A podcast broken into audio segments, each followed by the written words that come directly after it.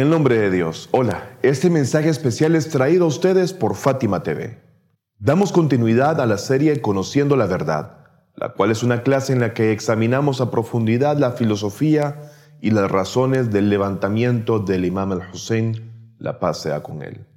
Por lo tanto, este conjunto de videos debe de verse en orden y podrán acceder a ellos a través de nuestro canal de YouTube o en los links abajo de este video. No olviden darle like, activar las notificaciones para no perderse de ningún contenido, el cual producimos con el objetivo de enriquecer el conocimiento y traerles saberes que iluminan el alma. Así que sin más preámbulos, seguimos con la lección.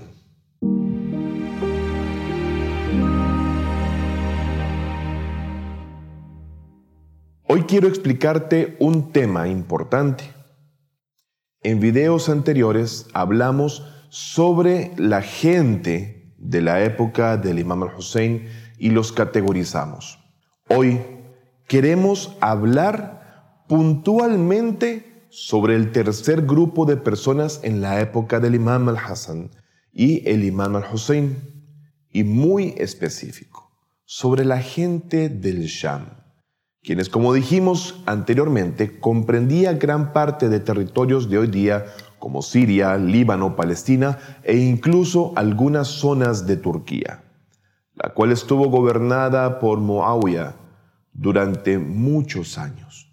Estas personas eran las que no sabían sobre el liderazgo del levantamiento del imam al-Hussein o de Ashura.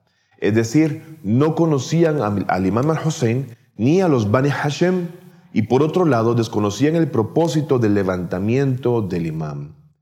En estas sesiones pensemos un poco y observemos más acerca de los eventos de esa época. La gente de Sham ni siquiera conocían al líder del régimen gobernante de la época en la que se encontraban. En pocas palabras, no sabían que los líderes de ese gobierno en el poder eran sumamente corruptos y vamos a ser muy puntuales. Muawiyah y su hijo Yazid. Es entonces que vemos que el pueblo de Sham, de esa región, ignoraban quién era la persona que estaba a la cabeza del levantamiento de Ashura y sobre todo su propósito y la situación reinante que desencadenó todos los hechos acontecidos y que propiciaron también ese movimiento de honor y luz. La ignorancia de la gente de Sham era muy grande porque solamente estaban recibiendo noticias falsas, fabricadas y muy manipuladas por parte de la cúpula del poder, que estaba en manos de los omeyas, y los personajes que ya mencionamos y que habían recibido el ejemplo de otros en el pasado, indudablemente. En otras palabras, aceptaron ciegamente todo lo que Muawiyah dijo sobre sí mismo o sobre los demás, siempre llevando a la opinión pública a su favor, a su conveniencia. La información que estas personas recibían, repetimos, era parcializada, sin objetividad alguna y totalmente fabricada, incluso por el mismo Muawiyah. Seguidores cercanos y compañeros quienes tenían también grandes intereses que defender aceptaron todo lo que él dijo.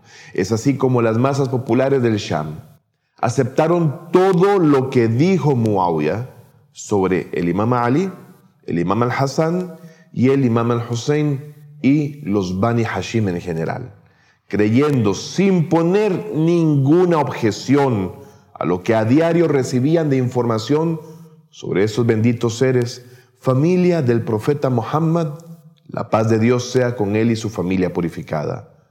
Lo cual, en resumida cuenta, podemos decir simplemente como que tomaron en su haber el modelo o ejemplo de un Islam construido por Muawiyah, el cual estaba cargado de falsedad e intenciones de destruir esa misma fe.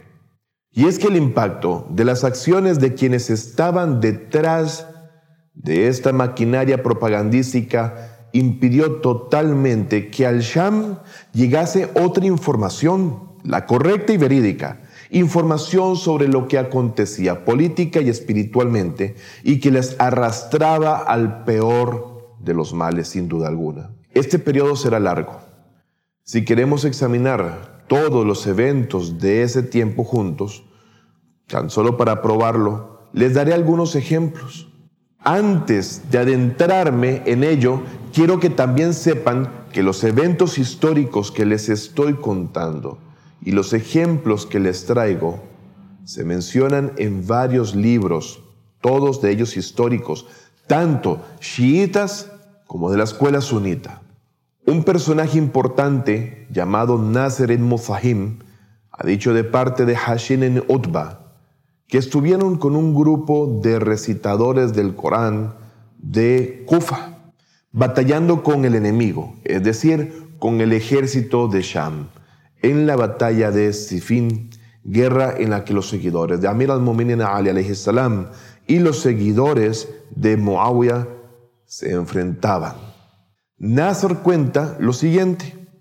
Vimos a un joven del ejército de Sham que era Ghazani, es decir, una de las tribus árabes ignorantes, el cual vino al campo de batalla y comenzó a arengar. Seguido a ello comenzaron a insultar al imam Ali salam siendo ellos muy insistentes en esos insultos.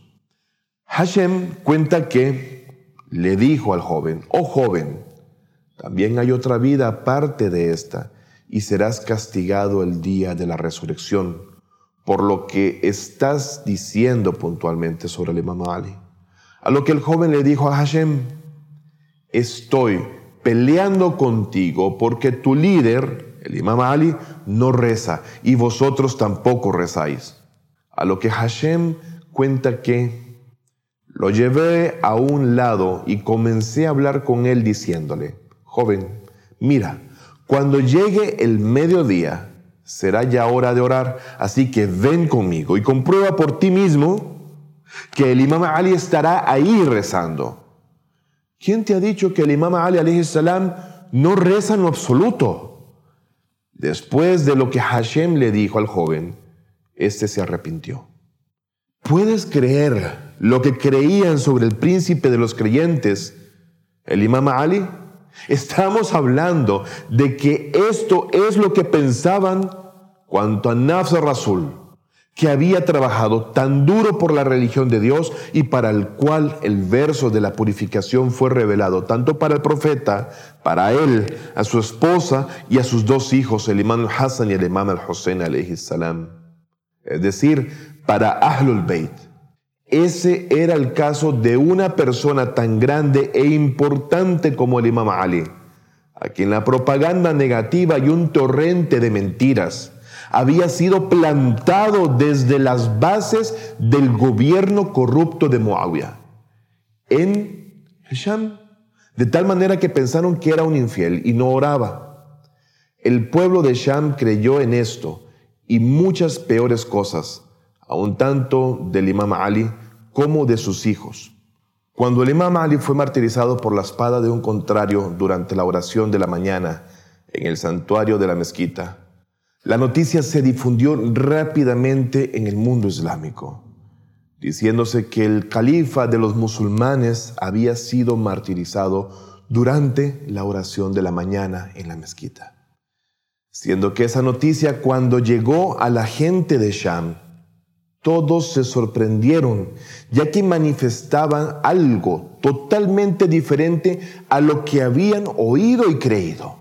Es así como todas las personas de Sham dijeron, ¿acaso el imam Ali en verdad ha sido martirizado en la mezquita durante la postración de la oración? Es así como yo te pregunto, ¿quién puso esas palabras en la mente de la gente de Sham? Está claro que la gente de Sham había aprendido el Islam a través de Muawiyah y su gobierno y estaban bajo propaganda y eran ignorantes de la verdad y sobre todo no habían conocido hasta entonces el verdadero Islam del profeta Muhammad sallallahu alaihi wasallam ni de su purificada familia. Si Dios quiere y si hay una oportunidad, les contaré en el futuro todos estos planes que Moabia fabricaba y que era la única fuente de noticias sobre el mundo que tenía esta gente. Vemos una manipulación descarada de la información, un control y un monopolio del pensamiento y una degradación del ser humano de esa época y en esa zona, al ser cercenado su derecho a pensar, opinar u oponerse a la censura, manipulación mediática o a la opresión. Hasta pronto. Fátima TV. Saberes que iluminan el alma. Síguenos en youtube.com slash Fátima ES o en nuestro sitio web fatimatv.es.